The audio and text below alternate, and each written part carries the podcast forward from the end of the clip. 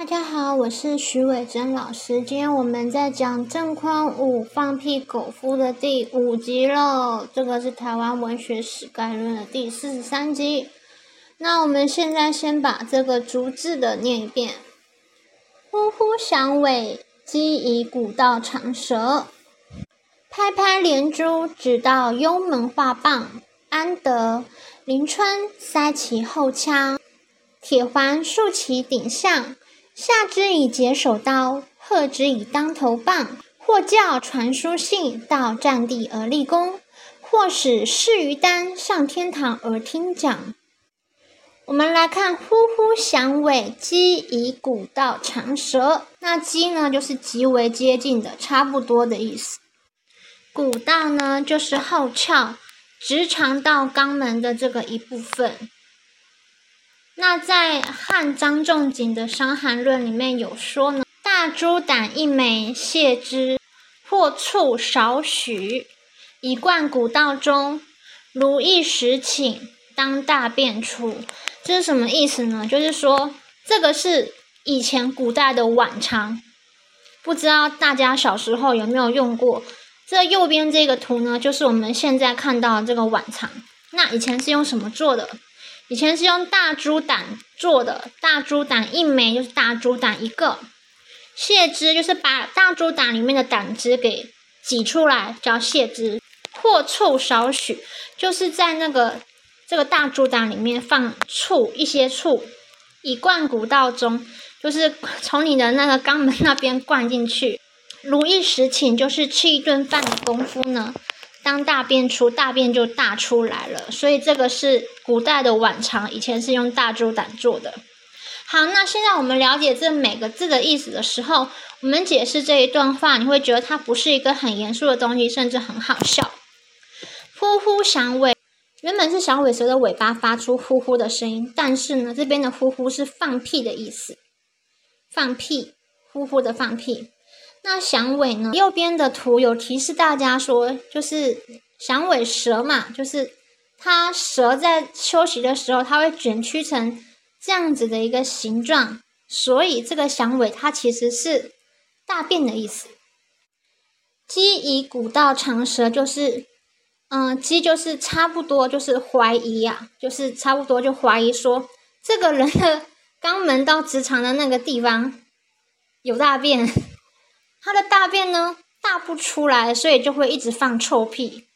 所以这个是用这个生理的一个角度来解释这个放屁狗会放臭屁，就是因为它便秘。再来，我们来看下一句：拍拍连珠，直到幽门画棒。那连珠这两个字其实是接连不断的意思。拍拍呢，跟前面的呼呼都是一个状声词，就是形容声音的。那这个连珠当然就是屁啦。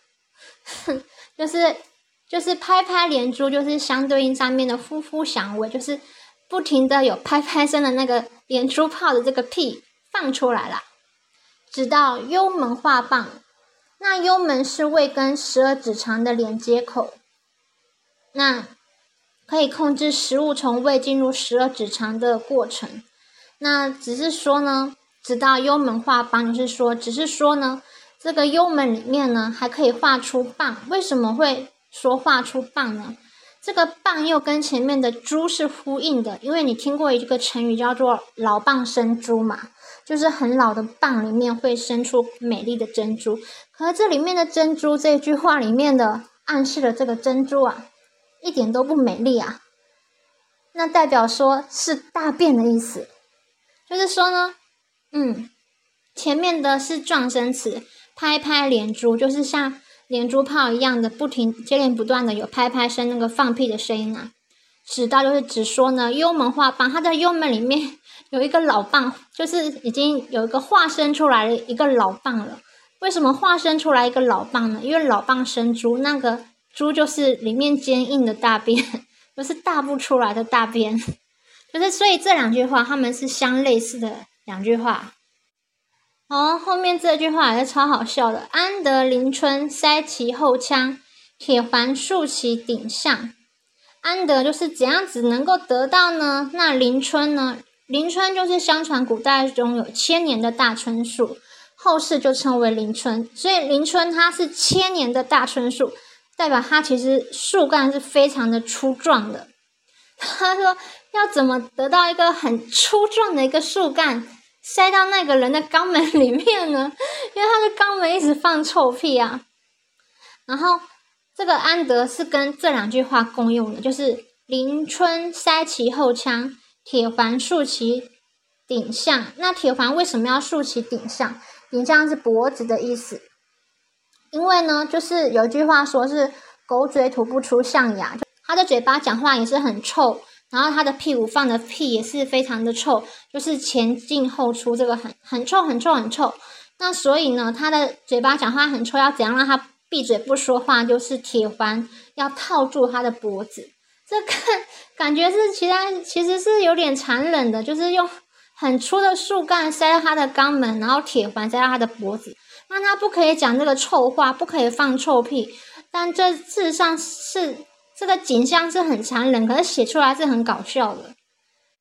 下之以解手刀，贺之以当头棒。那解手刀呢？解手刀本身是短剑匕首，就是随身携带的刀子。那解手又有另外一层意思，就是排泄大小便。那这个就是有那个双关的一个含义，在这边的用词非常的巧妙，就是用这个解手刀来吓他，然后。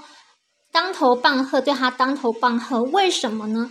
我跟你们说呢，这也是呼应前面的，因为呢，他的屁很臭嘛，屁很臭的话，就是要下面的刀就是解手刀，那他说出来的话很臭的话呢，就是要当头棒，就是喝之以当头棒，所以呢，这个也是呼应前面的话，然后换句话说，然后把它写下来，所以这边的用词都是有。经过仔细琢磨的这些，这些其实是文句很巧妙的，虽然都是脏话，但是文句真的非常的巧妙。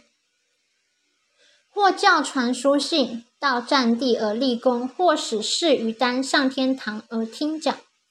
或教传书信呢，就是说呢，那个教跟使啊，就是都是使的意思，就是使那个放屁狗呢传书信，传一些就是。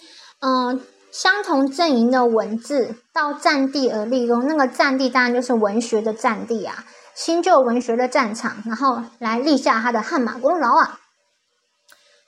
那我们来看，或许是于丹上天堂而听讲，这是有一个典故的，就是《神仙传》刘安里面有讲说，八公使刘安登山大祭，埋金地中，即白日升天，时人传八公刘安临去时。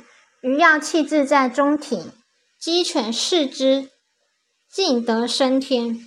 就是说呢，有一个叫做刘安的人，他是淮南王刘安，然后他就是有炼丹，然后他炼丹的时候呢，他吃了，他跟他的家人就是吃了这些丹药，然后他的家人呢就跟他一起，就是成仙了，就是飞到天上，就是成为仙人了。那这个。这个丹炉，它还有一些就是气质的一些丹药，在这个中庭啊。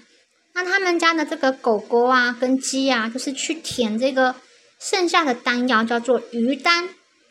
那没想到这些狗狗跟鸡就舔完这些丹药，剩下的鱼丹之后，它们也升天了。所以这就是“一人得道，鸡犬升天”这句成语的由来。我们看一下这个补充资料，就是曾经有考古学家在。古墓里面发现丹药，历经千年不腐，不经过现代仪器的化验，才发现超恐怖的真相。原来这一颗颗的丹药主要成分是硫跟汞，就是水银。吃下后不但不能长生不老，长期服用甚至还会慢性中毒，累积重金属在体内。因为是水银嘛，那旁边的图是赖新闻的图。或使是于丹上天堂而听讲，这个意思呢，就是说。或者是让这些放屁狗呢吃这鱼蛋，鱼蛋就是人家剩下的东西嘛。那虽然鱼蛋是剩下的仙丹，就是在那个炼丹炉里面剩下的仙丹，但是在这边的鱼丹并不是仙丹的意思啊。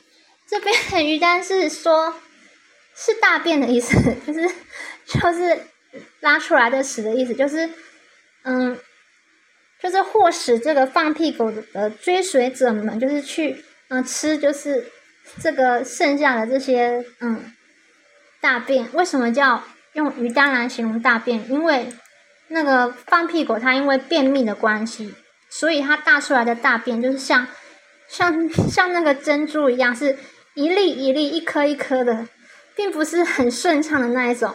所以呢，因为我们前面那个呼呼响尾、鸡以古道长舌跟拍拍连珠，直到幽门画棒，你可以知道它的有便秘的情况，然后它的大便是一颗一颗的。